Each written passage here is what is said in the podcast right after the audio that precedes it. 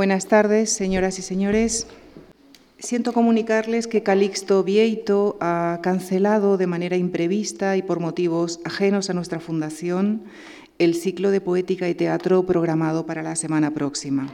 En esas fechas, martes 5 y jueves 7 de noviembre, hemos programado dos nuevas conferencias que se suman a las otras dos ya programadas dentro del ciclo Verdi, su vida, su obra y su tiempo. Las dos nuevas conferencias estarán a cargo de Rafael Banús y versarán sobre el perfil biográfico de Verdi y sobre su faceta como compositor para los espacios íntimos del salón y de la cámara, tema central de nuestro ciclo de conciertos. Y esta tarde tengo el gusto de dar la bienvenida, de agradecer la presencia de Jesús Rubio Jiménez, catedrático de Literatura Española de la Universidad de Zaragoza. Especializado en literatura española de los siglos XVIII al XXI, son conocidos sus estudios, ensayos y ediciones sobre el teatro en esos siglos.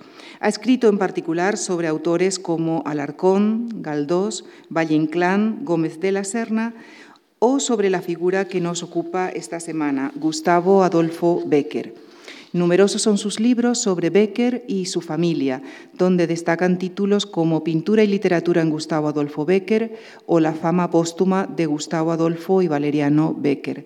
Tiene en prensa otros ensayos sobre la familia Becker y lo más inmediato es la publicación del libro Joaquín Domínguez Becker, El guardián del Alcázar de Sevilla.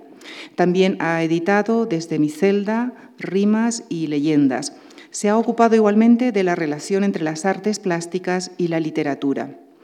El, jueves eh, se centrará en el análisis de la singularidad y sus matices de la obra de, de, Becker.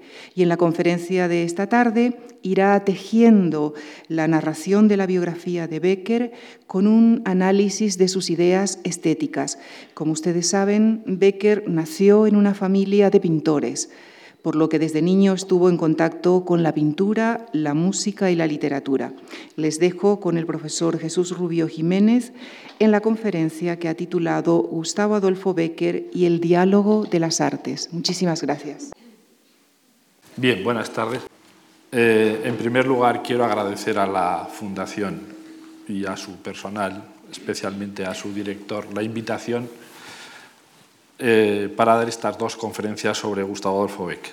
Y también a todos ustedes que hayan encontrado tiempo esta tarde para asistir a esta conferencia.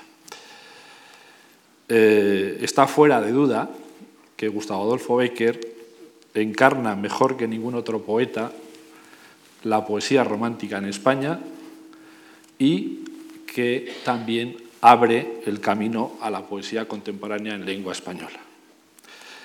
En estas dos conferencias voy a tratar de perfilar el porqué de esta singular consideración y qué posibles aspectos nos pueden atraer a los lectores ahora que estamos ya en el siglo XXI. Les pondré algunas imágenes y eh, los textos principales del propio Gustavo Adolfo Becker en los que apoyaré un poco mi argumentación. Y sobre todo voy a intentar ser claro a ver si lo, si lo logro. Si fuera posible para cualquiera de nosotros abrir el libro de las rimas y leer sin ningún prejuicio y sin ningún conocimiento previo la rima primera, seguramente nos quedaríamos sorprendidos ya desde los primeros versos por la mezcla de grandeza y miseria que encierra. Yo sé un himno gigante y extraño que anuncia en la noche del alma una aurora. Y estas páginas son de ese himno cadencias que el aire dilata en las sombras. Yo quisiera escribirle del hombre domando el rebelde mezquino idioma, con palabras que fuesen a un tiempo suspiros y risas, colores y notas. Pero en vano es luchar, que no hay cifra capaz de encerrarle y apenas o hermosa si teniendo en mis manos las tuyas pudiera al oído cantártelo a solas. Aunque en el manuscrito del libro de los gorriones este poema ocupa el lugar undécimo, cuando los amigos de Becker publicaron póstumamente sus obras, estamos hablando de junio de 1871, eh, lo colocaron al principio de la edición, de tal manera que convirtieron este poema en un poema prólogo, es decir, un poema donde se exponen las ideas que presiden la elaboración del libro y el tipo de proyecto que se va a desarrollar a continuación. El tema de esta rima es la grandeza de la poesía, un himno gigante y extraño, y su paradójica inefabilidad, la difícil encarnación de la poesía a través de la palabra. Es un asunto absolutamente recurrente en toda la obra de Becker. La inmensidad de la poesía y la pequeñez del poeta o del artista en general. Bastará aquí recordar de la grandeza de este himno dos textos que seguro que todos conocen, la leyenda del Miserere, ese músico peregrino que después de su experiencia en el convento de la montaña, oyendo aquella música excepcional, enloquece tratando de fijarla. O, si pensamos en Maese Pérez el organista, otra de las leyendas, la fascinación que ejerce la música que es capaz de sacar de su instrumento este organista. Eso nos acerca a ese himno gigante y extraño. Becker sentía la poesía como una música extraordinaria, diferente de todo lo conocido y que iluminaba el interior del alma. La experiencia poética era para él una experiencia excepcional, casi mística. Y no es extraño que Becker acuda, para decirlo, a una expresión sanjuanista. Nos está hablando de noche del alma. Una imagen que reaparecerá en otra rima, en la 62. Hay en la noche oscura de mi alma, ¿cuándo amanecerá? ¿Eh? Es otro momento. Es decir, la poesía anuncia en la noche del alma una aurora, una iluminación especial, despertando un ansia de infinito. Pero seguimos avanzando en la lectura y vemos que la palabra, que es el instrumento con el que cuenta el poeta para comunicarla, es insuficiente, dadas las limitaciones del discurso verbal. Y de aquí que, como nos señala en esta segunda estrofa, busque domar el rebelde mezquino idioma, enriqueciéndolo de tal manera que sea a un tiempo suspiros y risas, colores y notas. Becker anuncia así que recurrirá a otras artes para potenciar el discurso verbal, paliando insuficiencias de la palabra, y acudirá muy especialmente a la pintura y a la música. De aquí que haya titulado esta primera conferencia Becker y el diálogo de las artes. Es cierto que la rima acaba reconociendo en su tercera estrofa que sólo logrará componer un pequeño tramo de ese himno gigante que presentía al comienzo y que lo identifica con el mundo femenino.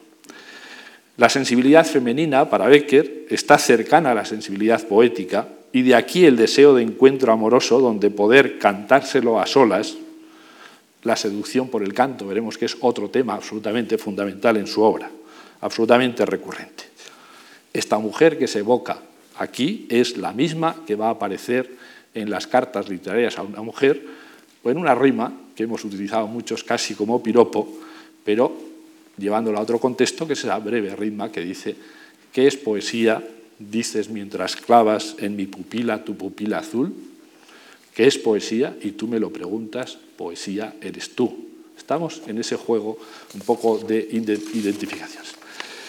Con agudeza de poeta, hace unos pocos años, Luis García Montero tituló Gigante y extraño su estudio y edición de las rimas de Becker. Trasladó al poeta los términos que el poeta había aplicado a la poesía. Gigante y extraño se nos ofrece hoy Gustavo Adolfo en ese empeño titánico permanente por encerrar en los límites de la palabra su experiencia excepcional de la poesía. El paralelismo y el diálogo entre la literatura y otras artes en realidad tiene, como saben, larguísimo recorrido. Podemos irnos a Homero, por ejemplo, y lo vamos a encontrar ya perfectamente establecido. Eh, ese diálogo entre pintura y literatura, por ejemplo, es tan habitual, tiene tan larga tradición. Becker estaba convencido insertándose en esta tradición de que la literatura puede ayudar a ver las obras artísticas, pero también que la apelación a otras artes ayudaba a suplir las insuficiencias de la palabra. Él pintaba con la pluma y lo hacía maravillosamente, pero a veces detiene su discurso y prefiere dirigirse a la memoria y a la imaginación del lector para que visualice lo que quiere decir remitiéndolo a una obra de arte concreta. Les pondré un ejemplo y lo entenderán mejor. En La Jorca de Oro, otra de sus leyendas, donde, como recordarán, se narra el robo de esta joya ¿eh? en la Catedral Toledana, cuando quiere mostrar cómo el ladrón se va acostumbrando a la oscuridad y cómo su ojo va viendo cada vez más, recurre a Rembrandt. Efectivamente, cuando miramos los grabados de Rembrandt, si los miramos insistentemente, empezamos a descubrir planos que anteriormente no descubríamos. Es un acostumbramiento a la oscuridad. Bueno, pues él lo traslada y quiere que los lectores se imaginen ¿eh? un proceso parecido un poco en este sentido.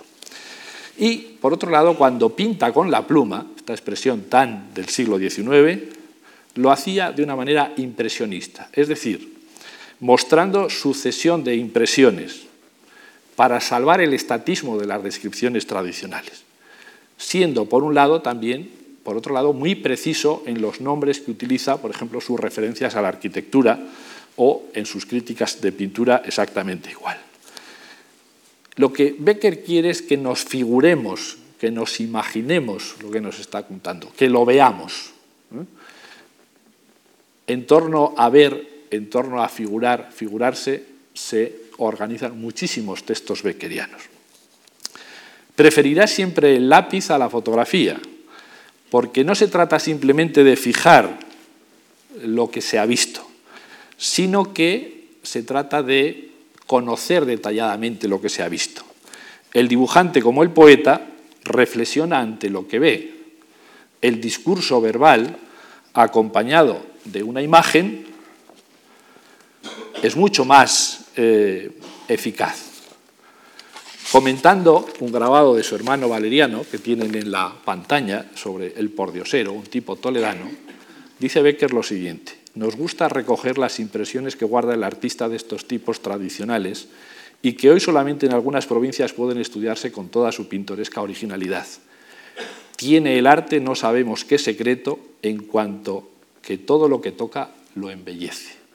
Ese es el trabajo y la misión del artista, embellecer. ¿eh? Nunca una fotografía nos podría dar la capacidad sugestiva que tiene esta imagen y que Gustavo Adolfo eh, comenta. Partía entonces de la idea de que sumadas las artes, el discurso artístico y el literario, sería más fácil activar e incentivar la imaginación de sus lectores. Y así no es extraño que, por ejemplo, en otro relato ambientado en Toledo, acuda a imágenes como medio de paliar las insuficiencias de su pluma. Tras haber pintado un rincón pintoresco de Toledo, dice, si yo pudiera aquí con dos obleas el ligerísimo y mal trazado apunte que conservo de aquel sitio imperfecto eh, pegar, como es, me ahorraría un cúmulo de palabras. Ya que no puede ser así, que no puedo eh, pegar el dibujo que he hecho, trataré de pintarlo del mejor modo posible, a fin de que leyendo estos reglones puedan formarse una idea remota, si no de sus infinitos detalles, al menos de la totalidad de su conjunto. Es decir, esta apelación siempre, este diálogo, como digo, entre artes. La conciencia entonces de la limitación de las artes para dar cuenta de lo real atraviesa absolutamente toda la obra beckeriana, pero también atraviesa toda su obra la voluntad de utilizar cuantos recursos estén a su alcance, cuantos recursos le proporcionen las distintas artes, para aproximarse al menos a la expresión de sus más profundas emociones y entre estos dos extremos se balancea siempre la escritura beckeriana. Toda la trayectoria vital de Becker está marcada por estas ideas. Y no necesariamente hay que hablar de los grandes temas, de los grandes relatos. También en su prosa periodística más cercana y más eh, ordinaria lo vamos a encontrar. Becker sentía una auténtica necesidad biológica de sacar fuera, de parir, de dar a luz los hijos de su imaginación. Y no estoy utilizando una expresión exagerada. es una expresión sacada de la introducción sinfónica. Aunque fuera, como dice en la introducción sinfónica, vestidos de andrajos, por la propia insuficiencia de la capacidad expresiva del, del que escribe. Bien, voy a tratar de hacer un recorrido por su trayectoria para ir viendo cómo se conforma el imaginario beckeriano y cómo va a recurrir a las artes, a distintas artes, un poco en este sentido. Como saben, Gustavo Adolfo Domínguez Bastida Insausti de Vargas Becker Bausa, es decir, que todo eso está en el nombre de Gustavo, nació en Sevilla el 17 de febrero de 1836 en el seno de una familia formada por José Domínguez Becker y por Joaquina Bastida. Su padre, José Domínguez Becker, era ya un reconocido pintor de tipos y escenas costumbristas y también de retratos. Tanto unos como otros tenían en aquel momento mucha demanda en Sevilla. Los primeros, sobre todo, por parte de los visitantes de la ciudad que querían llevarse recuerdos plásticos de la ciudad. Los otros, eh, hay todo un eh, sector social, la burguesía sevillana emergente, que le gusta verse representada. Había simplificado su nombre recuperando uno de los apellidos familiares, el apellido Becker, que lo entroncaban con sus antepasados flamencos que habían llegado a Sevilla en el siglo XVI. Y este va a ser el apellido que la familia va a ostentar artísticamente después constantemente. Desde niño, Gustavo Adolfo se familiarizó con el cultivo de la pintura, la música y la literatura en Sevilla, una ciudad que además en aquel momento estaba viviendo un periodo de modernización importante y que se proyectó en las artes con fuerza. José Becker participaba intensamente en este ambiente y le secundaba también su primo Joaquín Domínguez Becker, quien tras trabajar en su taller llegó a ser uno de los pintores más reconocidos de Sevilla y después pintor de cámara de los duques de Montpensier, cuando estos se instalaron en el Palacio de San Telmo a mediados de siglo.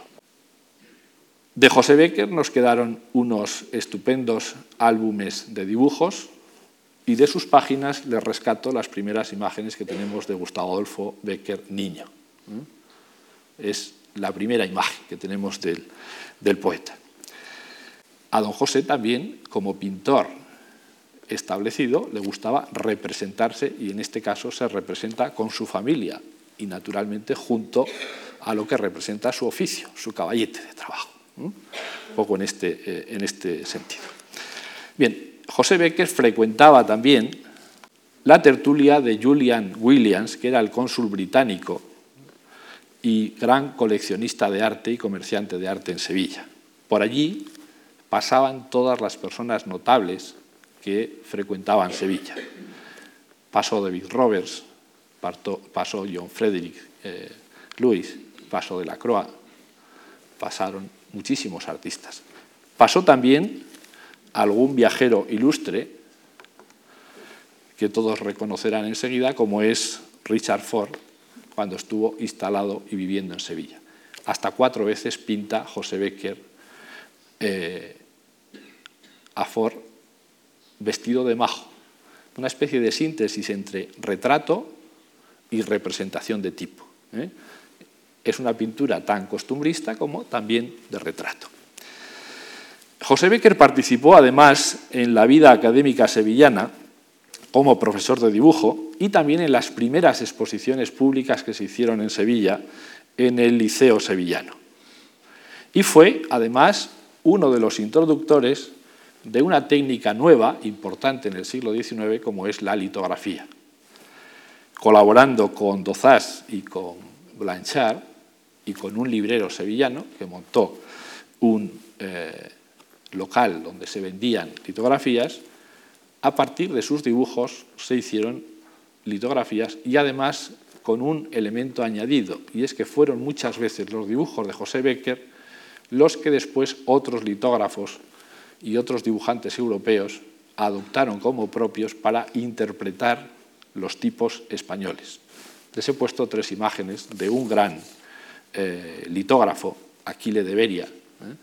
Eh, que les dan un poco la medida, un poco en este sentido. Bien, lamentablemente, la feliz primera infancia del poeta se ve frenada repentinamente con la muerte el 26 de enero de 1841 de su padre.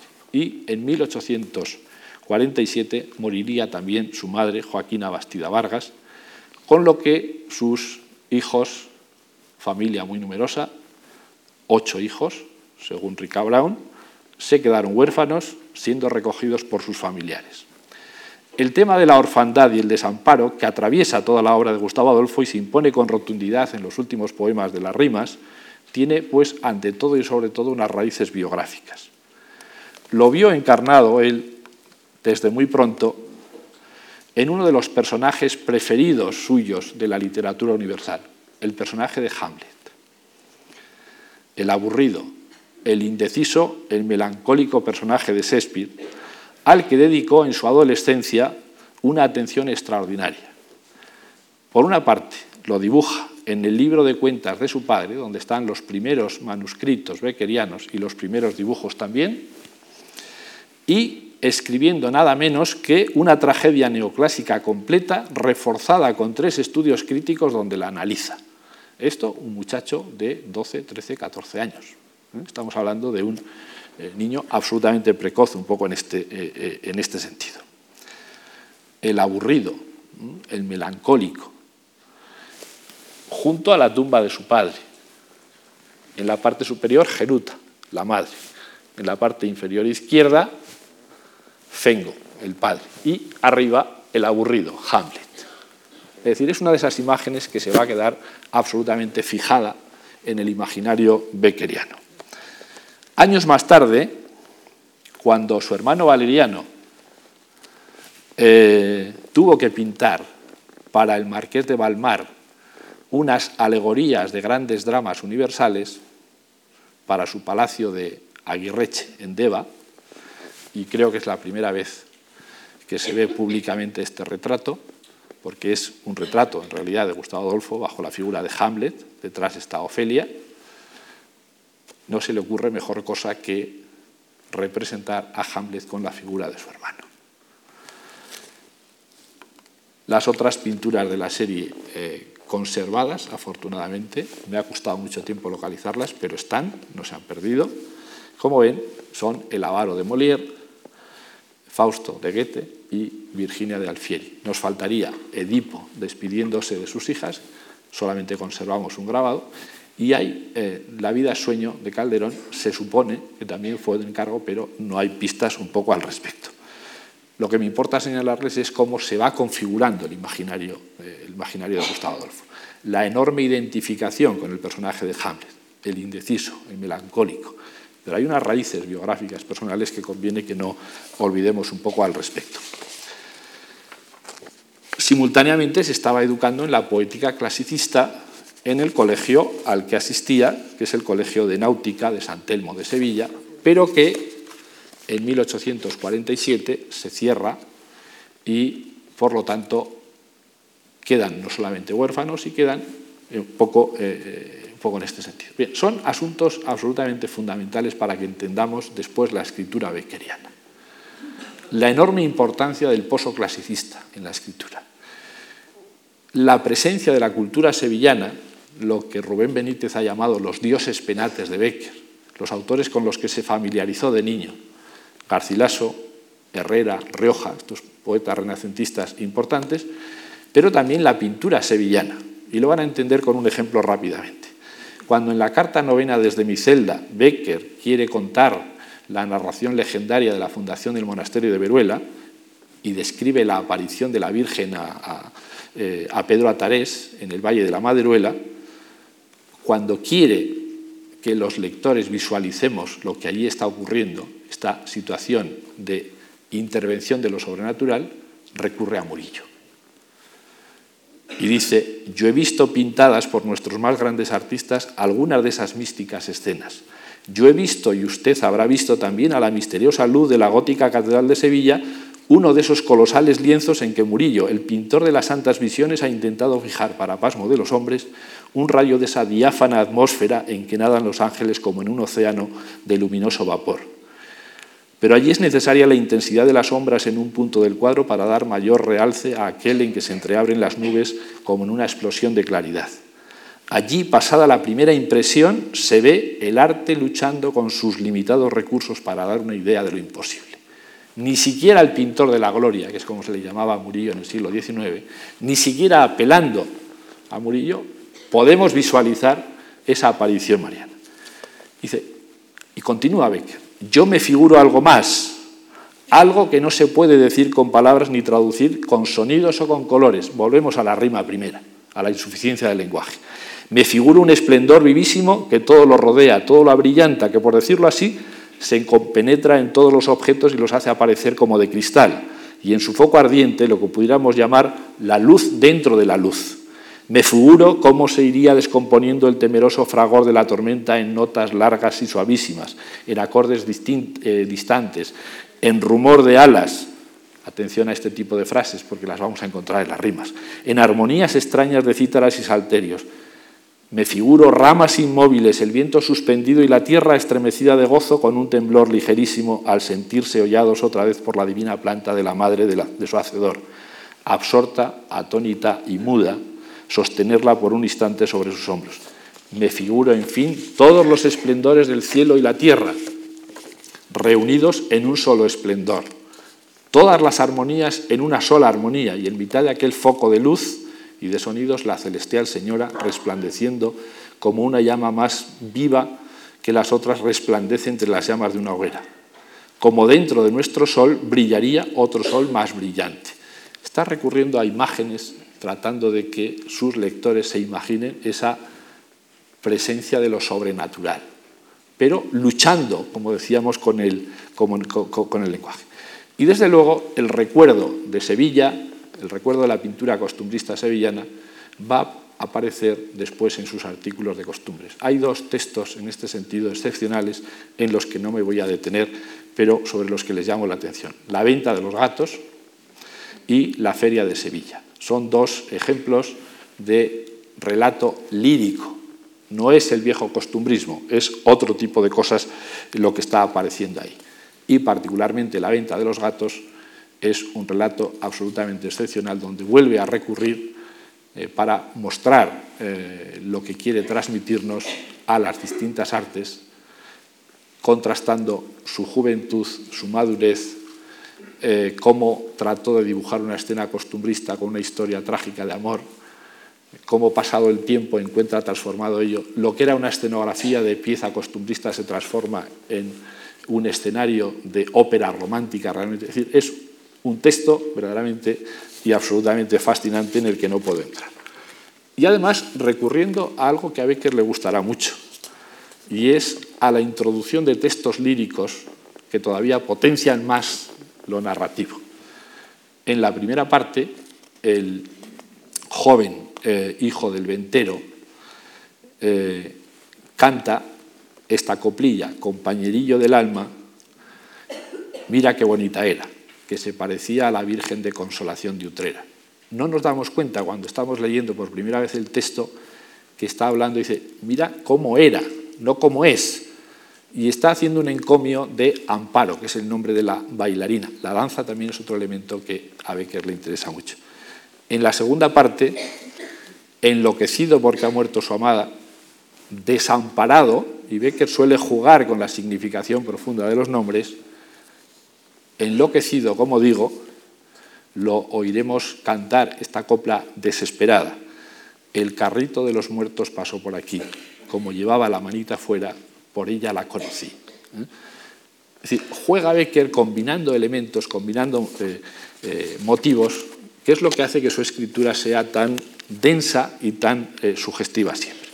En el caso de Sevilla, de la Feria de Sevilla, podríamos hablar también un poco de situaciones bastante parecidas.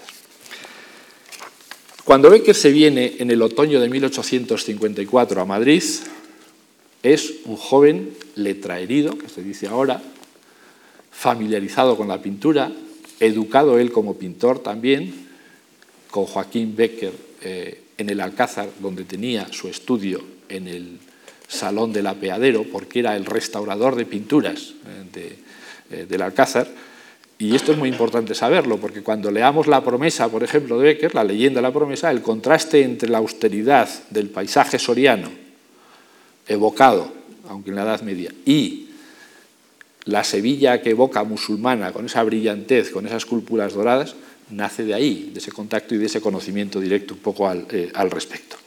Bien, como decía, cuando viene a Madrid es un joven, casi adolescente, que viene lleno de proyectos editoriales a insertarse en un mundo cultural en absoluta transformación. Trae un proyecto de hacer una historia de los templos de España, nada menos, donde convivan imágenes y textos, siguiendo una tradición hasta cierto punto familiar. Eh, está muy interesado en la escritura de libretos para zarzuelas. Es el gran momento en que la zarzuela se está convirtiendo en una auténtica industria teatral. Es un momento también en que las publicaciones periódicas y los equipamientos de las imprentas españolas, después de la Revolución del 54, sufren un proceso de renovación y de modernización extraordinarios. Si se comparan los libros editados antes del 50 con lo que encontramos a continuación, el cambio es espectacular. ¿Por qué? Porque se importa maquinaria nueva, porque hay nuevas técnicas de reproducción de las imágenes. Todo esto demandaba profesionales jóvenes y Gustavo, o después en el 62 su hermano Valeriano, cuando se venga a Madrid, forman parte de ese mundo de profesionales jóvenes que puedan alimentar esa industria, hoy llamaríamos industria cultural nueva. ¿eh? Viene lleno de proyectos y intenta introducirse, por un lado, en el mundo musical de la ciudad, y ahí vamos a encontrarnos con su contacto con la familia Spin, eh, en el mundo de quienes estaban trabajando en publicaciones pintorescas, es decir, ese tipo de obras que conjugaban textos e imágenes le va a llevar a ponerse en contacto con gentes como Manuel de Asas, el introductor de la literatura sánscrita en España, y es muy importante para que entendamos los textos orientales, o, lógicamente y por vía natural, se introduce también en el mundo de las tertulias, en el mundo de lo que podríamos llamar la bohemia literaria española y la bohemia artística. Y ahí va a conocer a distintas personas, entre ellas una persona por la que yo siento especial debilidad, como es Augusto Ferrán Forniés. Augusto Ferrán Forniés, madrileño, eh, hijo de un pintor, a su vez, que entre el año 56 58 hasta octubre del 58, en que vuelve urgentemente de Alemania, estudia lo que hoy llamaríamos lenguas modernas, vive en Alemania estudiando alemán, estudia inglés, que va a ser quien amplíe de una manera absolutamente decisiva el horizonte de lecturas de Gustavo Adolfo. Es él el que le pone en contacto con la literatura alemana, Heine, con Byron, pero Byron, el Byron de las melodías hebreas, el Byron de Childe Harold, este tipo de, libros, que suponen un cambio absolutamente extraordinario. Pero no solo ellos, es traductor de los hermanos Grimm, sus cuentos, es traductor del polaco Mickiewicz, etc. Si podríamos seguir hablando. Fue traductor del Fausto de Goethe, una traducción desgraciadamente perdida, ¿eh? Porque no se hacían fotocopias ni copias, y un editor se la perdió. Bien, Ferran va a ser en adelante el gran amigo de Gustavo Adolfo, el gran amigo de Gustavo Adolfo. Pero incluso materialmente, hay un tiempo en que en el año 62 vive en la casa de Gustavo Adolfo, perdón, en la casa de Ferran, en la calle Espoz y Mina. Es quien le descubre el monasterio de Veruela para la gran estancia que dará lugar a las cartas desde mi celda. Y publica un libro excepcional que es La soledad, al que Becker dedica una reseña inmediatamente en el periódico El Contemporáneo, 21 de enero de 1861, que es la primera exposición sistemática junto con las cartas literarias a una mujer, que estaba publicando a la vez en el mismo periódico El Contemporáneo, donde vamos a encontrar perfectamente definida cuál es su poética. Muy influido por Ferran. Muy influido por Ferran, con ese horizonte que ya no es el horizonte solo clasicista, sino el del romanticismo de estos grandes románticos de quienes hablamos. Bien, es decir, Becker viaja a Madrid para abrirse camino en el mundo artístico madrileño en un momento de gran transformación de este. Y va a ser fundamentalmente escritor de periódicos. ¿Mm? La labor fundamental de Becker como profesional, diríamos, es la de escritor de periódicos. A partir de diciembre del año 60 lo vamos a encontrar hasta el 65 colaborando y escribiendo en la redacción intensamente del periódico El Contemporáneo, un periódico político. La literatura ahí se queda en un rincón, pero está la sección de variedades, está la sección de folletín, y ahí es donde Gustavo va a ir publicando cantidad de cosas. Eh, un poco después el periódico Los Tiempos, no se ha localizado ninguna colección. Desde mediados de los años 60 en publicaciones ilustradas, el Museo Universal, o en los últimos tiempos la Ilustración de Madrid. Becker, insisto, eh, es ante todo un escritor de periódicos y siguiendo su trayectoria en los periódicos podemos entender y reconstruir su trayectoria mucho mejor que dejándonos llevar por la, eh, por la imaginación, realmente un poco en este, en este sentido. Es decir, Gustavo Adolfo desarrolla toda una serie de estrategias para insertarse en lo que podríamos llamar el Madrid moderno. Un Madrid cada vez más dinámico, donde la cultura además es un elemento importante de la, sociabilidad, de la sociabilidad burguesa. Las tertulias, también los salones. Eso es lo que le va a llevar a entrar en contacto con la familia Spin, a la que me referiré un poco después. Bien, esta dedicación no tenía simplemente un sentido eh, profesional, sino que el trabajo en los periódicos, sobre todo de opinión política, era una forma de hacer carrera política y burocrática. Becker se beneficiará en el año 65 con su nombramiento de censor de novelas cuando los suyos lleguen al poder. Y entre el año 65 y el año 68, con algunos momentos eh, de cese de estas funciones, correspondiendo con momentos en que los suyos, para que me entiendan, no están gobernando, deja este tipo de responsabilidades. Bien, quiero centrarme un poco en la relación con la familia Espín, empezando por el padre, Joaquín Espín y Guillén, músico notable, cuya vida y cuya obra han estado muy mal estudiadas, aunque en los últimos años está recuperando bastante eh, su obra. Músico importante, y les digo por qué, aunque sea brevísimamente.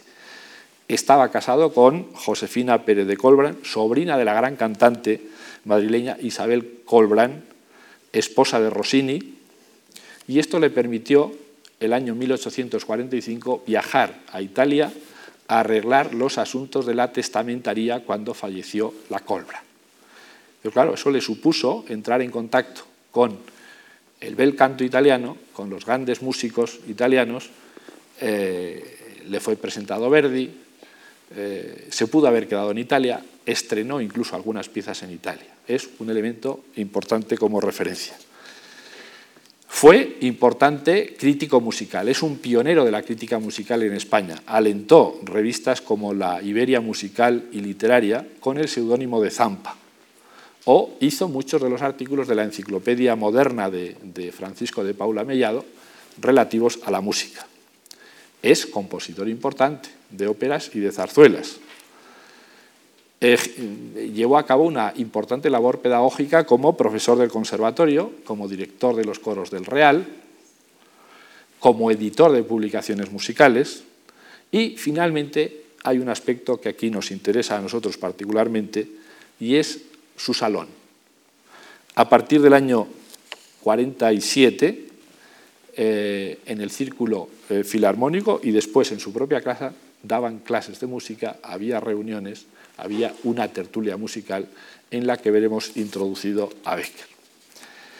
Ahí eh, entramos en uno de los territorios peor conocidos, peor conocidos, pero muy importantes de la obra de Becker que es su relación con el mundo de la música, que eh, normalmente se ha polarizado muchísimo la atención en su supuesto o no romance con Julia Spin, la hija de Joaquín Spin. Pero el asunto es un poco más complejo que como lo presentaron los contemporáneos de Becker. Julio Nombela, muchos años más tarde, se atrevía a afirmar en sus memorias, muy mentirosas como todas las memorias, pero estas más que ninguna, ¿eh? no se crea nada de lo que dice Nombela en sus memorias, porque lo, lo tergiversa todo, dice que aquella Julia, estoy leyéndole, fue su inspiración. Cuando cesaban de verla sus ojos, la veía su espíritu. Amó el alma que adivinaba y por lo mismo que le revelaba los más recónditos y hermosos sentimientos de la mujer, no quiso conocerla, ni siquiera oír su voz. Ahí empieza a cambiarlo todo. No solo la, conoció, frecuentó, ¿eh? frecuentó la casa de los Spin. Eusebio Blasco, malévolo, en mis contemporáneos tiene palabras poco halagüeñas para, para Julia. No es un secreto para nadie que el poeta estuvo ciegamente enamorado de una hermosura que no debo nombrar porque existe todavía y tiene ya legal y legítimo dueño. Muy hermosa criatura, pero sin seso. Tremendo esto, ¿no? Un admirable busto como el de la fábula y muy incapaz de comprender las delicadezas del hombre que quiso vivir para ella. Bueno, todo esto ha pesado mucho realmente en la explicación de cuál fue la relación entre Gustavo Adolfo y Julia Spin y cuál fue también la relación con nuestros miembros de la, familia, de la familia Spin. Eh, Nombela, eh, Blasco y otros cuentan que pasando por la calle donde vivían las hermanas Spin, la vio en el balcón y se quedó absolutamente prendada. Pero esto no es más que un tema romántico que Becker además va a explorar muchísimo que es el tema de la mujer vista, entrevista o adivinada en una ventana o en un balcón, pero que es un tema romántico. No, las cosas fueron de otra manera. Gustavo Adolfo trabajaba como libretista. Desde el año 56 se, empieza a estrenar, eh, se empiezan a estrenar obras de teatro escritas en colaboración con otro buen amigo suyo que es Luis García Luna. Y nos encontramos con una interesante sorpresa de la que les hablaré, aunque sea un poquito solo. Eh, muy cerca de aquí, a 300 metros, ¿eh?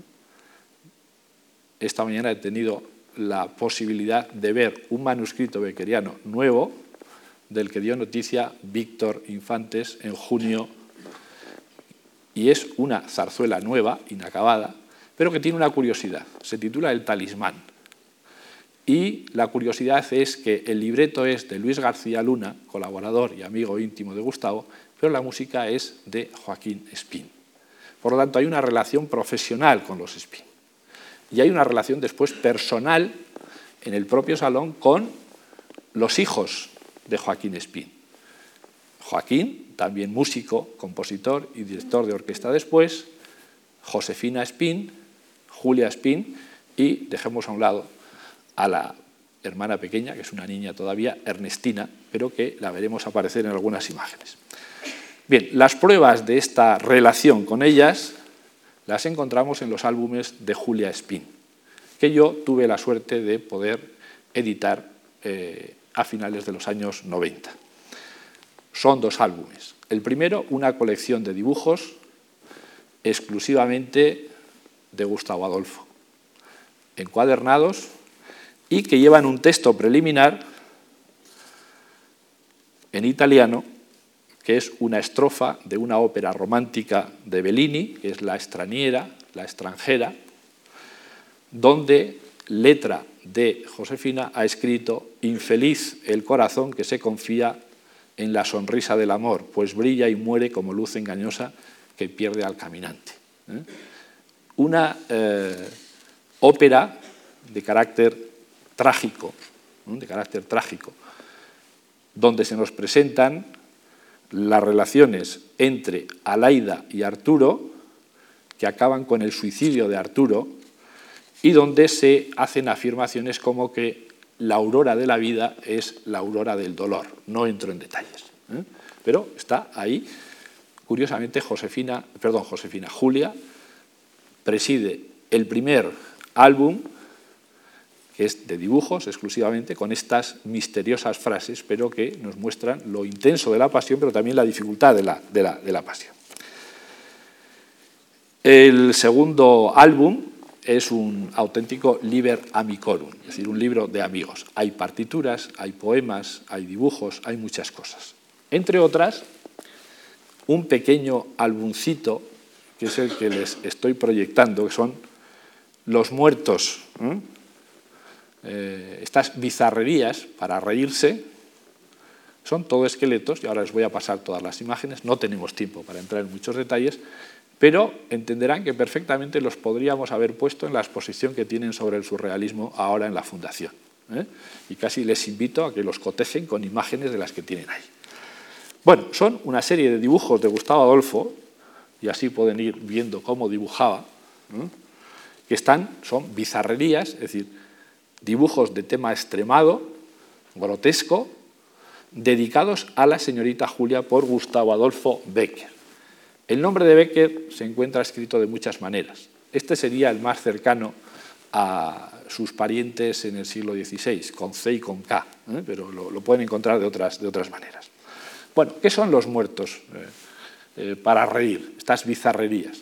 Pues son una serie de escenas donde se presenta un tema que en Becker es muy obsesivo, es decir, la contraposición, y muy romántico, la contraposición entre la vida y la muerte.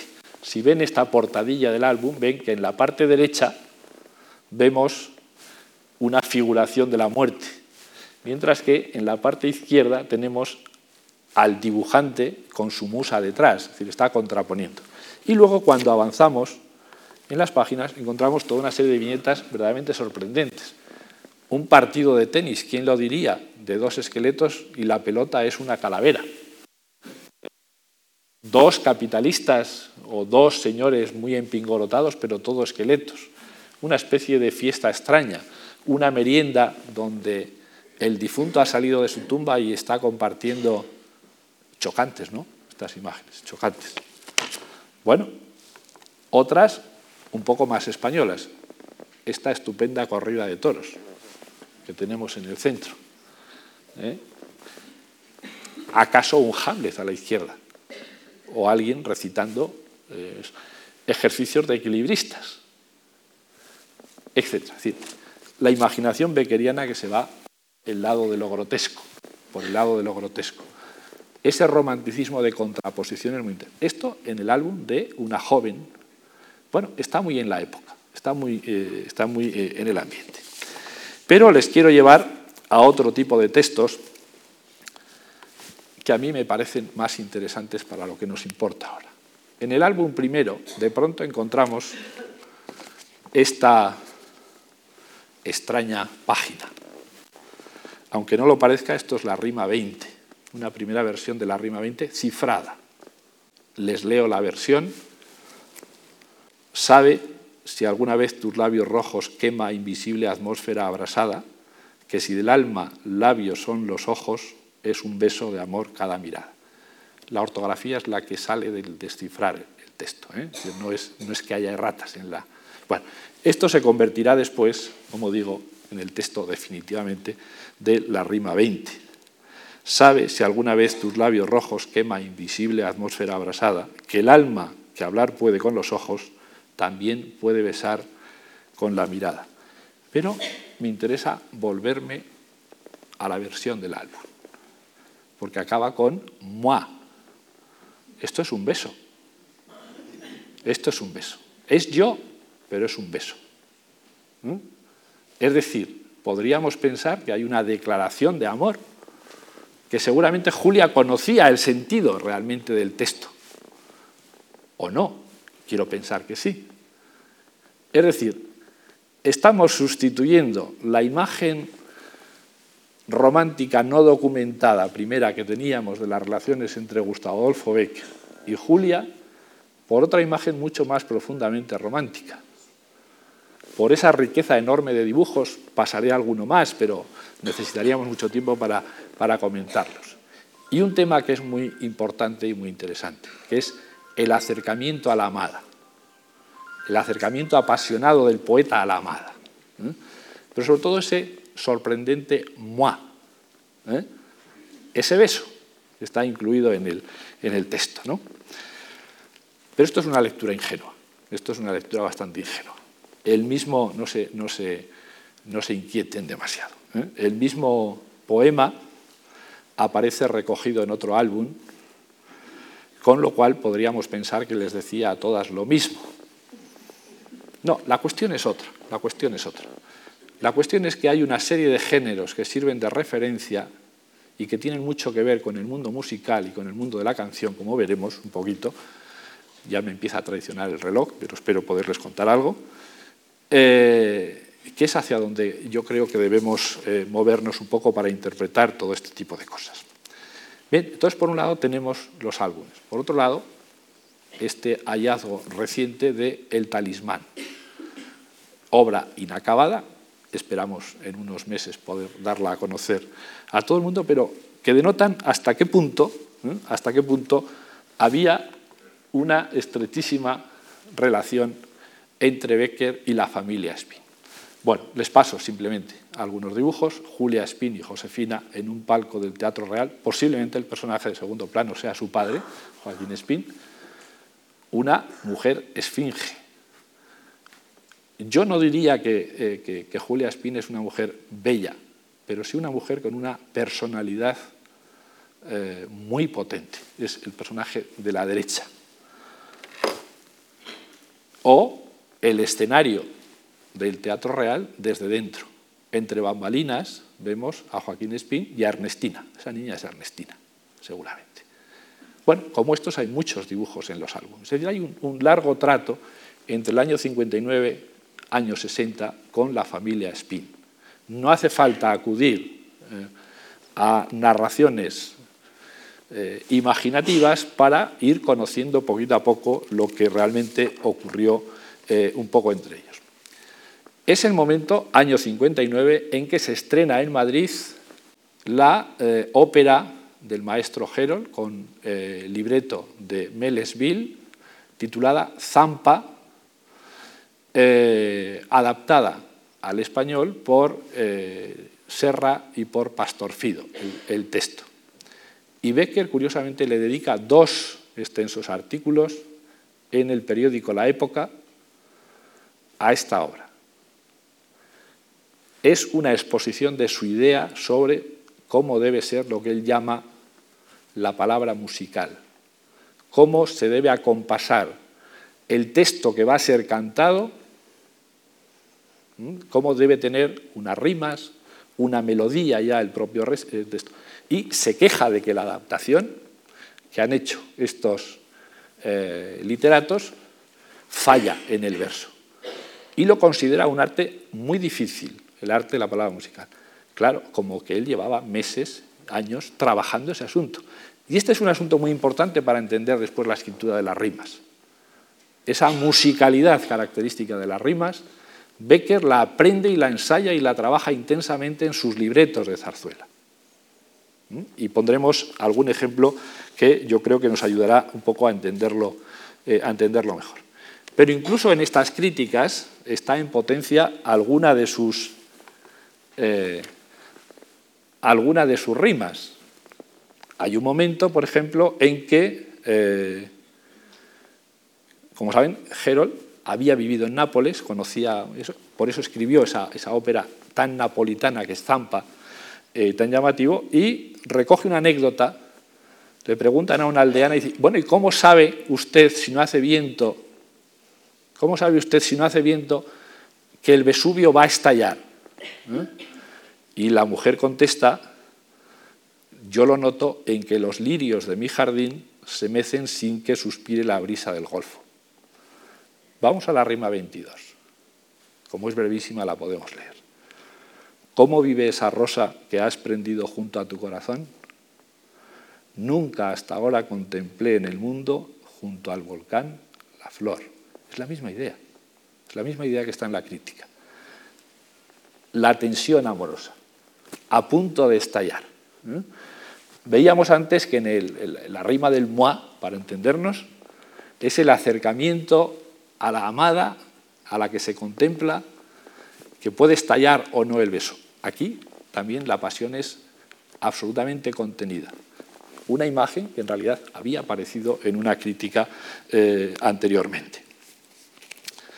Bien, la familia Spin, simplemente para que se hagan una idea y la puedan, eh, por lo tanto, visualizar un poco al, eh, respecto. En los libretos beckerianos, los libretos beckerianos, y necesitaríamos mucho tiempo para analizar esta cuestión, está en gran parte el banco de pruebas de la musicalidad de la poesía beckeriana. Pero están también algunos de los géneros en los que va a ser troquelada la poesía beckeriana. Por ejemplo, las serenatas.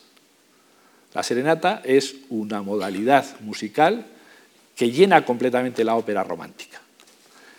Bueno, si vamos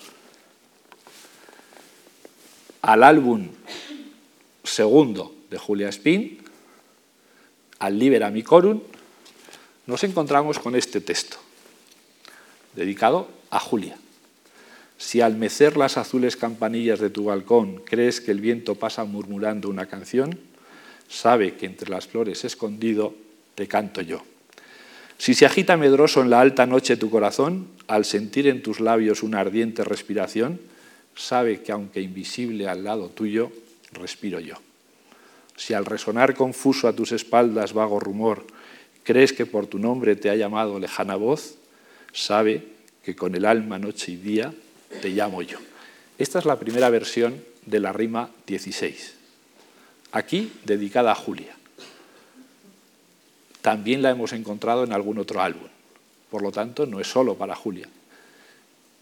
Cuando se publicó por primera vez en el periódico El Museo Universal, ya no se llama a Julia, sino que se llama serenata. Es una serenata. Y finalmente la rima 16. Las rimas, como saben, no tienen título. Es decir, tenemos el proceso desde un álbum hasta el libro de los gorriones, hasta la versión definitiva. Con el paso del tiempo, Gustavo Adolfo lo que ha hecho ha sido eh, invertir el orden de las estrofas segunda y tercera, con lo cual eh, crea un clima de intensificación para quedarse en el límite, su respiración contenida pero apasionada junto a la amada. Ha corregido también algunos versos. Naturalmente ya no encontramos eh, esa ortografía peculiar de esos, de esos principios. Y el poema queda así. Si al mecer las azules campanillas de tu balcón crees que suspirando pasa el viento murmurador, sabe que oculto entre las verdes hojas suspiro yo. Si al resonar confuso a tus espaldas vago rumor crees que por tu nombre te ha llamado lejana voz, sabe que entre las sombras que te cercan te llamo yo.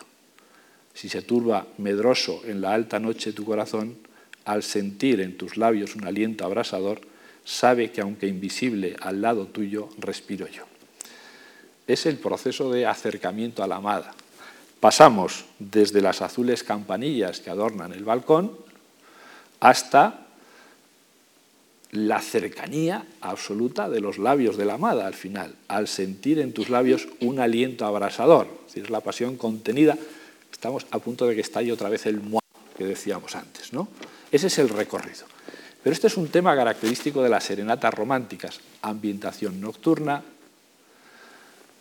rondando a la amada, el balcón, la reja, si hablamos de las rondas populares, toda la eh, ópera romántica está llena de serenatas, empezando por el trovador, Manrico, ¿eh? ya en las primeras escenas de lo que se trata es de que no pueda eh, ir a rondar a Leonora. y después, si pasamos al Fausto de Gounod, entramos en el terreno, pero podríamos poner cantidad de... es decir, Becker está aprovechando las formas de la serenata también para trasladarlas a su escritura poética. Estamos hablando, como digo, de los años 59-60 estos años de intenso trabajo sobre la música, que sumamos a su trabajo sobre la pintura que decíamos anteriormente. Bien, eh, como el tiempo nos empieza eh, a apresurar un poco, me voy a permitir decirles algo sobre el talismán. ¿eh? sobre el talismán. Esta zarzuela nueva en la que estamos trabajando no está completa, son fragmentos, pero tenemos parte de los cantables y que, como les digo, pues da la curiosa coincidencia de que está a unos metros de aquí. Letra autógrafa de Gustavo Adolfo. Les he puesto una página. Es decir, que no hay duda, no hay absolutamente duda ninguna. en lo que hemos podido reconstruir hasta ahora, tenemos buena parte de los cantables de la zarzuela. Se trata de una obra donde se iban a combinar los cantables con algunas escenas habladas. Ambiente versallesco, son los jardines de Versalles. Personajes nobles, disfraces, eh, historias de amor, pero no de amor idealizado, juegos amorosos entre unos personajes y otros, ¿eh? hasta donde se puede un poco deducir. Personajes poetas, personajes trovadores. ¿Hasta qué punto se está proyectando Gustavo Adolfo, Luis García Luna en esos personajes? Bueno, trataremos un poquito de averiguarlo realmente un poco en este sentido. Los textos que se han conservado, que son los cantables, o bien corresponden al coro o bien corresponden a duetos, etcétera, de los distintos personajes. Les leo algunos de los fragmentos. El coro, silencio, silencio, prestad atención, no hay duda, lejano se escucha un rumor. Ellos son, ellos son, pero no.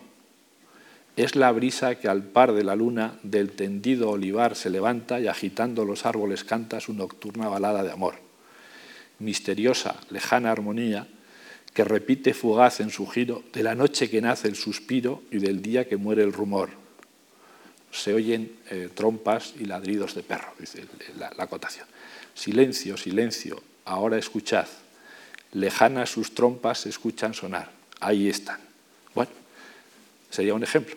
No deja de ser curioso que Gustavo Adolfo y Luz García Luna han llenado los jardines de Versalles de olivos, porque esta brisa que se levanta evidentemente son los olivares andaluces. ¿eh? Hay un anacronismo evidente. Pero lo que me importa señalarles a que empiezan a descubrir términos muy característicos de Gustavo Adolfo. Los rumores, los suspiros, la noche, ¿eh? decir, todos estos elementos que son tan característicos de su, poesía. Eh, por ejemplo. Un texto más e iremos concluyendo, porque tampoco les quisiera cansar. Eh, es eh, un baile en los jardines de Versalles, una escena donde un personaje le enseña a bailar a otro, Armand a Popinot. Canta el coro. Agita blando el céfiro sus alas perfumadas, las fuentes melancólicas suspiran desatadas, voluptuoso y lánguido se escucha resonar un cántico suavísimo que nos invita a amar. ¿eh? Y Armand dice, con movimientos lánguidos y lánguida mirada, como la palma címbrate del viento acariciada, perdón, acariciada. Otra mudanza y vuélvete, no pierdas el compás. Imagínense una puesta en escena donde un personaje le está enseñando a bailar a otro y acompasados con el coro, la orquesta, etcétera, etcétera. Eh, otra mudanza y vuélvete, no pierdas el compás. Así, muy bien, magnífico, más contoneo, más, más, más. Popinot, ¿qué tal? Armand, no puede hacerse más, el coro interior. Por grados la música creciendo se va y en círculos rápidos convida a bailar. Bailad, bailad, llenaras del vértigo, veloces cruzad cual tromba fantástica que ciega al mirar. Cruzad, cruzad. Armand, ahora que llevan más vivo el compás, en baile y por grados creciendo te irás. Ajá, ajá, más rápido, más, más. ¿No viste las hojas veloces pasar en alas llevadas del raudo huracán? Así en torbellinos, volando verás galanes y hermosas ligeros cruzar. Si al verlos el vértigo te llega a arrastrar, no tiembles y lánzate volando tú más, más, más. Así, bien, magnífico, bravísimo, ajá, Popinot. ¿Qué tal? La misma Terpsícore no puede hacer más. ¿eh? Bueno, de nuevo el clima beckeriano es indudable, aparte que es un texto autógrafo decir, aquí no hay discusión posible. El céfiro blando, esos términos que vienen de la poética clasicista todavía. ¿no? la música que invita a bailar y amar. Y el diálogo es un entrelazado de motivos románticos. ¿eh? Entra un motivo esencial del romanticismo, el, motivo de las hojas secas, las hojas muertas, las ilusiones perdidas. ¿eh? Es decir, es tópico que no es que sea romántico. Viene de Homero, por lo menos, si pensamos en nuestra tradición. ¿eh? Las generaciones de hombres se suceden como las generaciones de hojas. Estoy traduciendo libremente a Homero, pero ya viene de ahí. Pero el romanticismo lo utilizó muchísimo. Se suele citar a Espronceda, por ejemplo. Bueno, está metido aquí un poco en este sentido. Eh, el clima de fiesta se convierte también en conciencia de la fugacidad de lo humano. Así en torbellinos, volando verás galanes y hermosas ligeros cruzar. Si al verlos el vértigo te llega a arrastrar, no tiembles y lánzate volando tú más, más, más.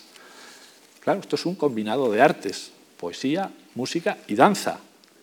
Poesía, música y danza. Estamos en el diálogo que quería señalarles esta tarde eh, un poco que caracteriza. Terpsícore es, como todos saben, la eh, musa de la danza y de la música ligera.